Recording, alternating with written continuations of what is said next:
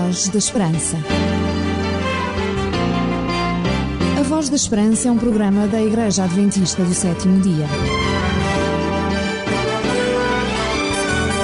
Voz da Esperança, uma certeza no presente, uma esperança para o futuro.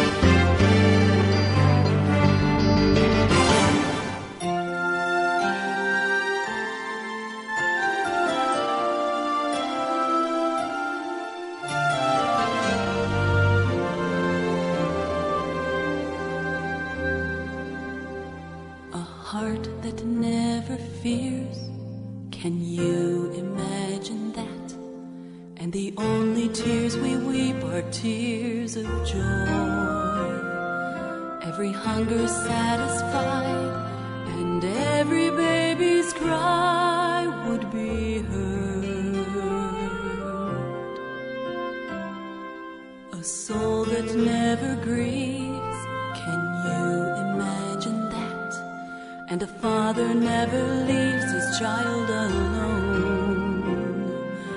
The darkness has no power no desperate lonely hours to make it through until the morning light. And we would see the hope with each sunrise.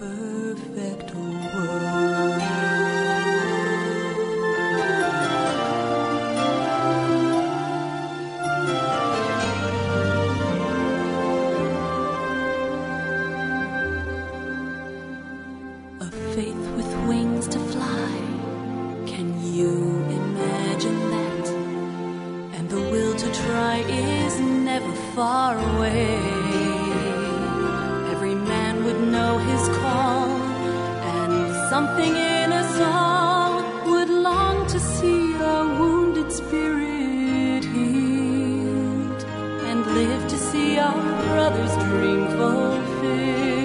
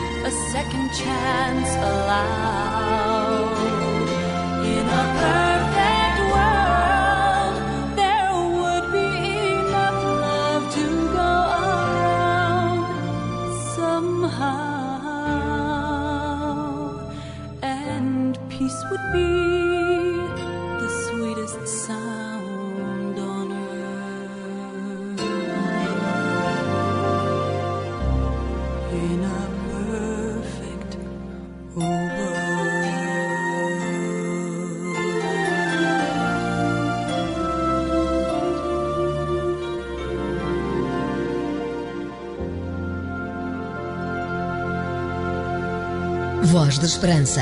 A música que você gosta faz parte da sua vida. Iniciámos o nosso programa com uma música que nos falava do mundo perfeito. É claro que nos falta muito para viver num mundo perfeito, mas podemos contribuir com o melhor que temos para ajudar os outros e a nós próprios a vivermos em famílias cada vez mais perfeitas, em relações de vizinhança cada vez melhores, ou mesmo em atividades profissionais não só mais exigentes, mas também fundamentadas num espírito de entreajuda melhor. Todos podemos dar o nosso contributo.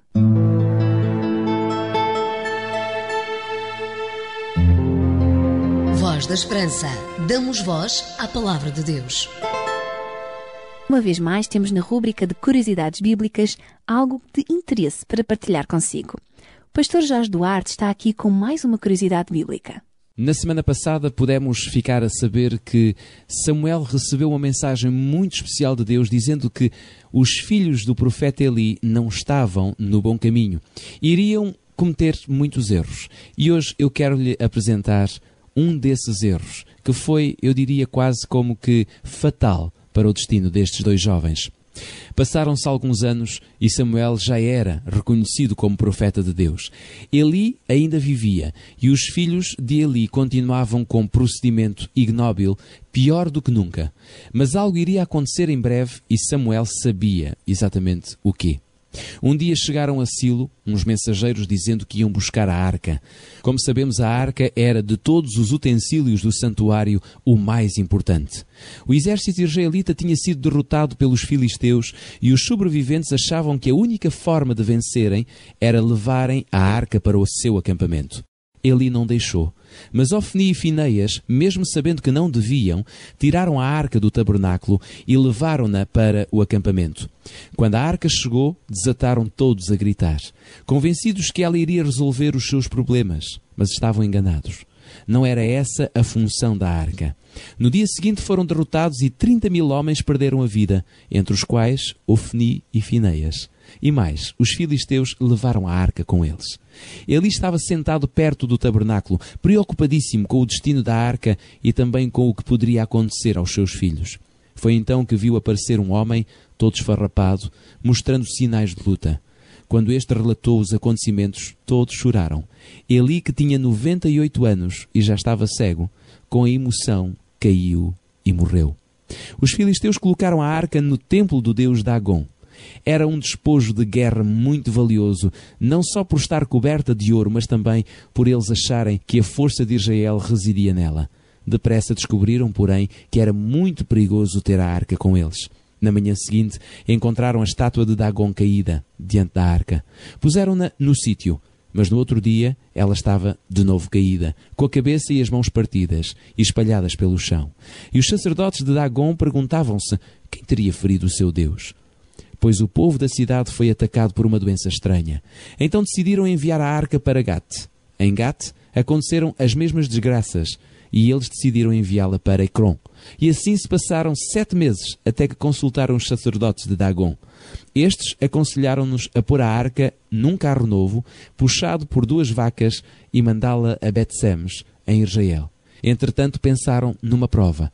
Se as vacas avançassem e seguissem o caminho certo, era sinal de que estavam a proceder bem e que os males tinham vindo da arca. Muita gente foi ver o carro partir. Depressa constataram que as vacas seguiam exatamente no caminho certo, sem se desviarem até chegarem a Bet-Semes. Esta é uma história fantástica que pode ler nas Sagradas Escrituras.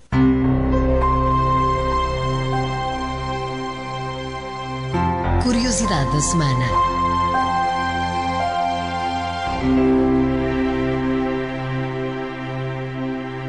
Se desejar saber mais acerca da Bíblia, aqui no programa Voz da Esperança propomos-lhe uma Bíblia gratuita, bem como um curso bíblico também gratuito, Força para Viver. Pode, desta forma, descobrir pessoalmente novos temas e assuntos que a Bíblia contém. Para fazer o seu pedido, basta contactar-nos para Programa Voz da Esperança, Rua Cássio Paiva, número 35, 1700-004, Lisboa. Telefonar para o número 21 314 0166 ou através do e-mail vozesperanca.adventistas.org.pt Porque as suas dúvidas não podem ficar sem respostas, você pergunta. A Bíblia responde. Um conselho dos seus amigos adventistas do sétimo dia. Voz da Esperança. Vai dizer, vai dizer que sou feliz. feliz.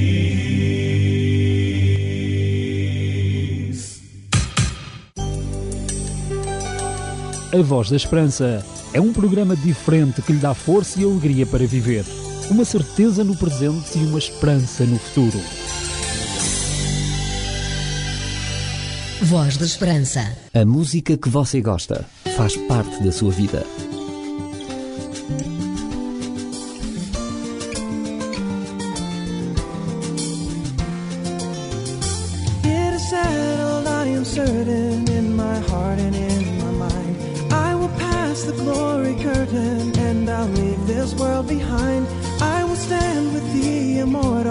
With a happy land in view. Then I'll journey through the portals down the golden avenue. I'm gonna meet some glorious morning. Yes, I am. Yes, I am. I'm gonna cross the chilly Jordan. Yes, I am.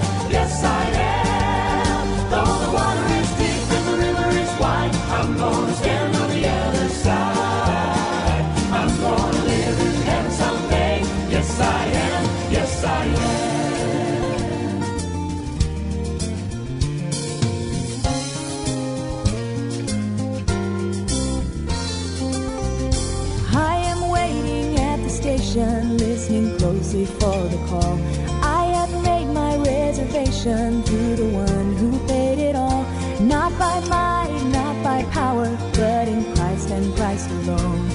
I'm leaving any hour. Praise the Lord, I'm going home. I'm gonna leave some glorious morning. Yes, I am. Yes, I am. I'm gonna cross the Jordan. Yes, I am.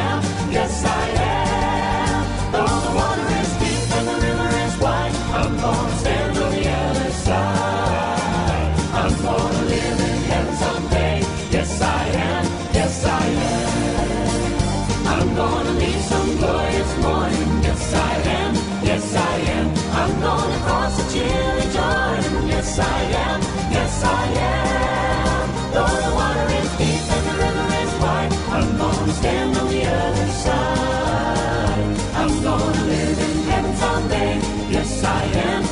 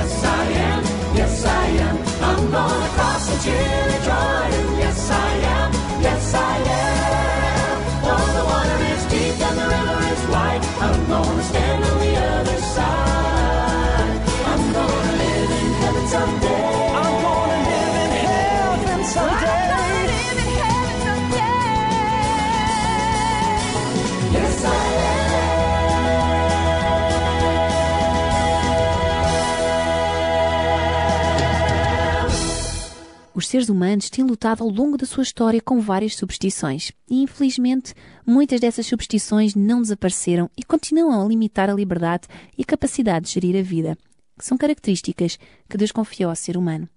Na reflexão de hoje, o pastor Artur Machado vem falar-nos justamente sobre estas superstições.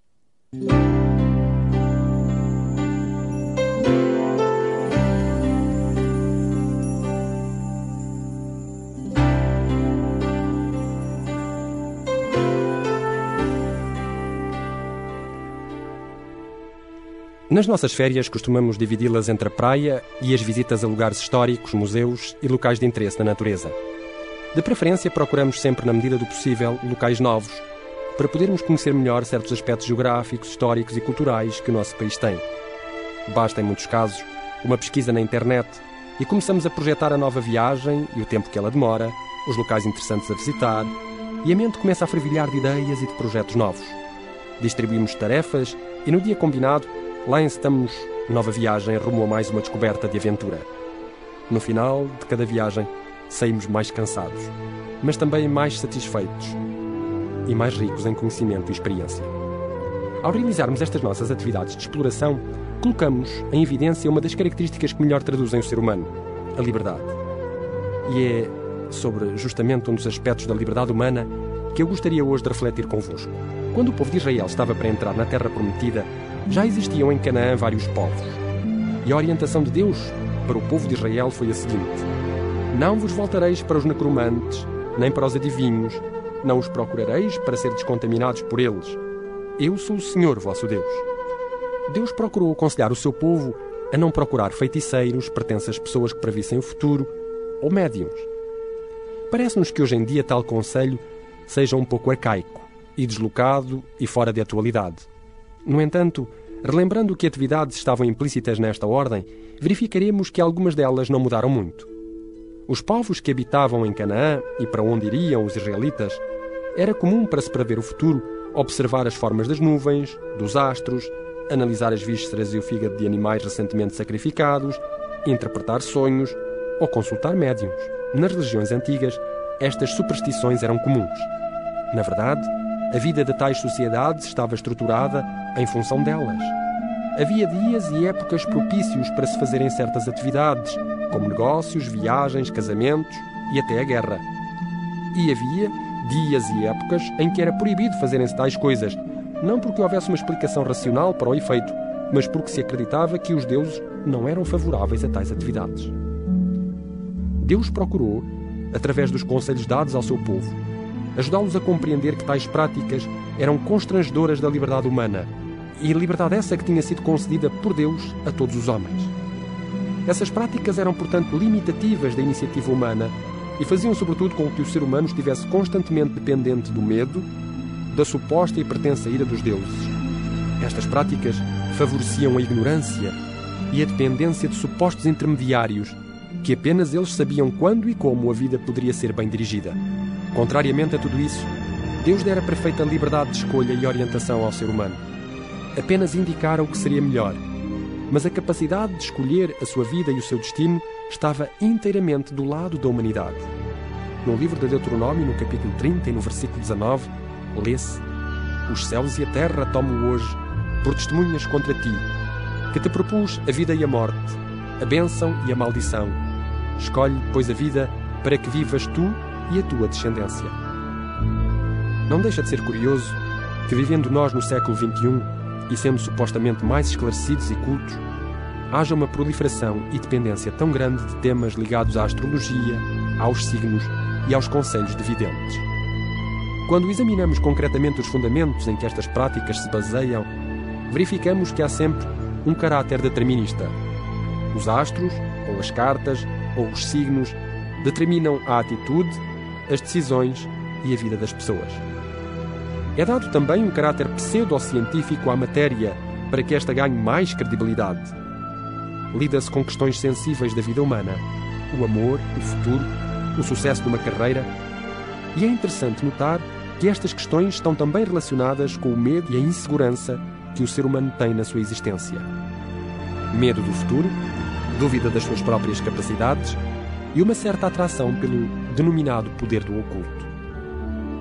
O certo é que, direta ou indiretamente, se procura influenciar a vida e as decisões pessoais. Por isso a Bíblia não podia deixar de discordar de tais práticas. Porque Deus não apenas deu ao ser humano a capacidade de ser livre e de assumir com responsabilidade as suas decisões, o seu presente e o seu futuro, como deu a capacidade do ser humano ultrapassar com sucesso os seus erros, através do perdão e do arrependimento. Fomos criados seres livres e livres podemos decidir e construir a nossa vida. Na Bíblia, Deus ajudou o seu povo a desmistificar superstições. A lua, o sol, os astros não têm poder algum sobre a nossa vida no sentido de determinarem o nosso presente ou o nosso futuro.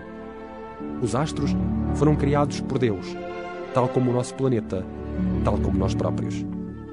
Através da Sua palavra, Deus deixou orientações mais que suficientes para dirigirmos com segurança a nossa existência. Recuar desse aspecto é entregar o que melhor define a humanidade: a liberdade de agir. Não admira, por isso, que o apóstolo Paulo, na sua epístola aos Gálatas, no capítulo 5, afirme: Para a liberdade foi que Cristo nos libertou. Permanecei, pois, firmes e não vos submetais de novo a jugo de escravidão. Não há nada nem ninguém que possa determinar como vai ser o seu dia de hoje, que decisões deve tomar, o que quer ou não fazer. Esses são aspectos que Deus deixou para que livremente os decidíssemos. Se precisarmos de orientações, encontramos bastantes na Sua palavra, mas fiel ao seu propósito. Elas são apenas linhas orientadoras, porque Deus continua a confiar em nós e na capacidade a cada um conferida de decidir por si o rumo a dar à sua existência. E a beleza da vida está nessa liberdade. Praise the Lord together, singing Hallelujah,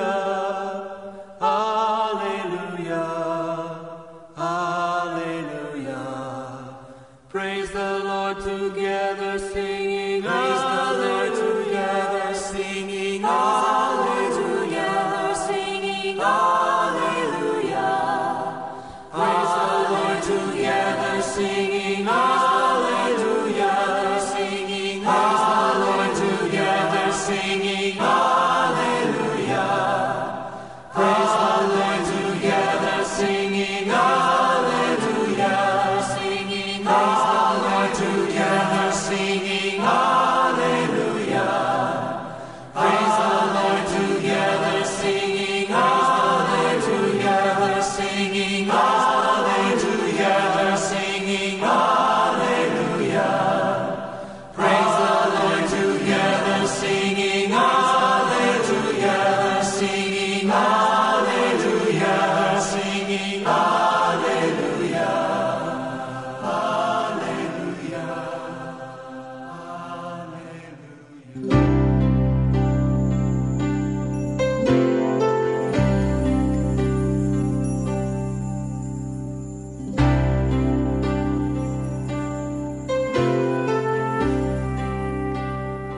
Sábios e letrados, experientes na vida humana, deixaram ao longo do tempo mensagens que traduzem a melhor forma de agir do ser humano em cada circunstância. E aqui, no nosso programa, damos voz a algumas destas formas, na rúbrica do Pensamento da Semana. O verdadeiro amor começa quando não se espera nada em troca. Antoine de Saint-Exupéry.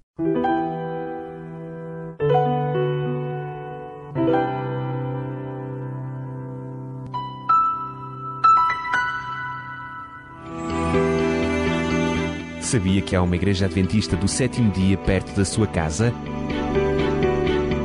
Contacte-nos e teremos todo o gosto em lhe recomendar a mais próxima de si.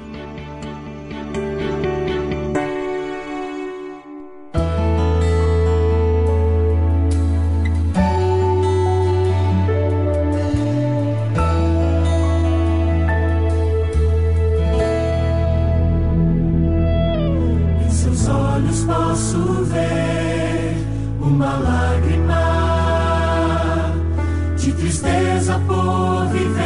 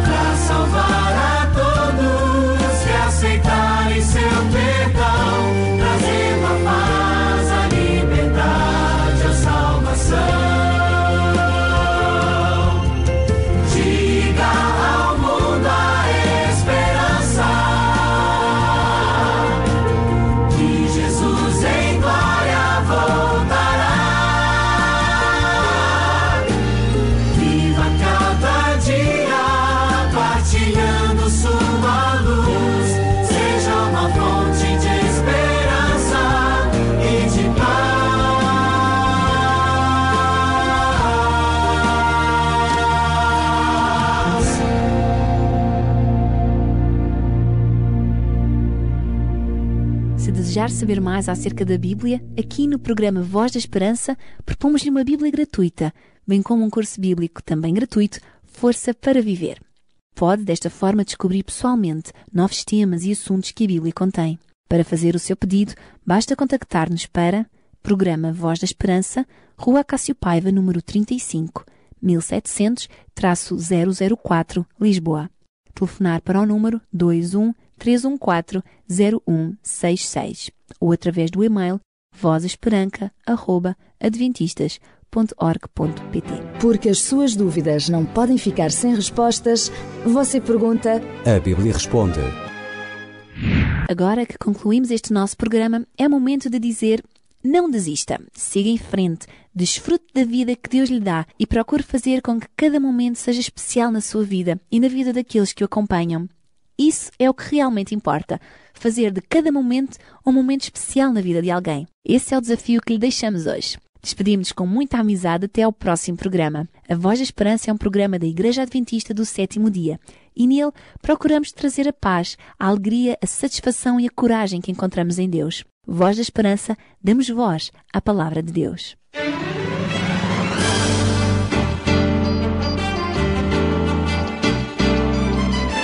Voz da Esperança. A Voz da Esperança é um programa da Igreja Adventista do Sétimo Dia. Voz da Esperança, uma certeza no presente, uma esperança para o futuro.